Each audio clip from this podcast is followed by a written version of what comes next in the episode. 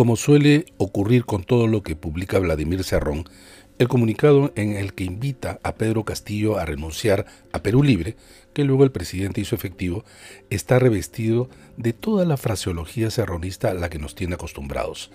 Era el punto alto de esta suerte de matrimonio migrante, donde cada uno sabía que, pasada la frontera de la elección, los caminos se podían bifurcar.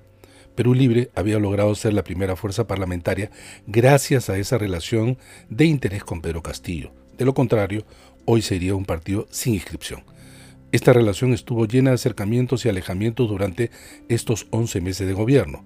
Los 37 escaños iniciales de Perú Libre constituían un número significativo y un escudo de defensa contra esa espada de Damocles que se llama vacancia desde Guido Bellido, pasando por ministros, altos funcionarios y muchos otros en diversos cargos públicos, militantes ingresaron al aparato del Estado con el solo requisito de ser miembros del partido, contribuyendo al desastre de un gobierno incompetente cuando no inmerso en presumibles actos de corrupción. Por cada salida de un Perú librista ingresaba otro peor. Eso lo sabe Castillo, pero él mismo tiene techo de vidrio con sus propias redes cercanas, sean familiares, vecinales o sindicales, que salían de Chota para hacerse de, un lugar en el desgobierno. Al final, entre ellos se acusan y se delatan. El piso está pues parejo. Sin embargo, Castillo veía afectado su gobierno por el desempeño de los erronistas y estos veían encoger su bancada parlamentaria, que se redujo de 37 a 16 escaños, apoyada desde Palacio de Gobierno. Perú Libre ve peligrar su bancada, tiene limitada y disminuida presencia ahora en el aparato del Estado y en un proceso electoral como regional y municipal del próximo octubre, ser oficialista no es la mejor carta de presentación.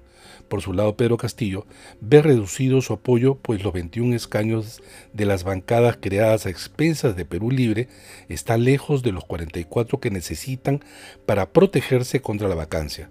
Ante este escenario previsible, ya había jugado sus cartas con las bancadas que no forman parte de la oposición más enconada, como es el caso de los niños de Acción Popular. Sin embargo, todo esto tiene un límite, pues a la ya iniciada investigación del Ministerio Público se le ha sumado el informe de la Comisión de Fiscalización del Congreso que compromete seriamente al presidente Castillo en actos de corrupción. Pese a ello, esta separación no necesariamente es una ruptura definitiva. La carta de renuncia de Pedro Castillo no responde en el mismo tono que la invitación para su retiro por parte de Perú Libre y por lo demás no ha tocado el tema en sus escasas y esquivas declaraciones.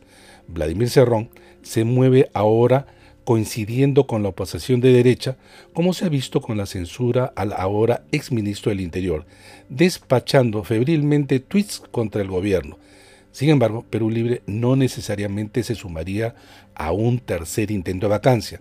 Esto porque la sucesora de Castillo, Dina Boluarte, puede correr la suerte de ser inhabilitada en el Congreso, por lo que podría desarrollarse una salida política no controlada ni deseada por ellos de adelanto de elecciones. En este escenario sería el peor para Cerrón, pues carecería de candidatos, difícilmente pasaría la valla electoral, no tendría bancada, perdería su inscripción como partido y, no menos importante, dejaría de recibir casi 2 millones de soles anuales del financiamiento público que recibe Perú Libre. Es decir, Cerrón sabe que, más allá de sus amenazas, esto es solo un hasta luego.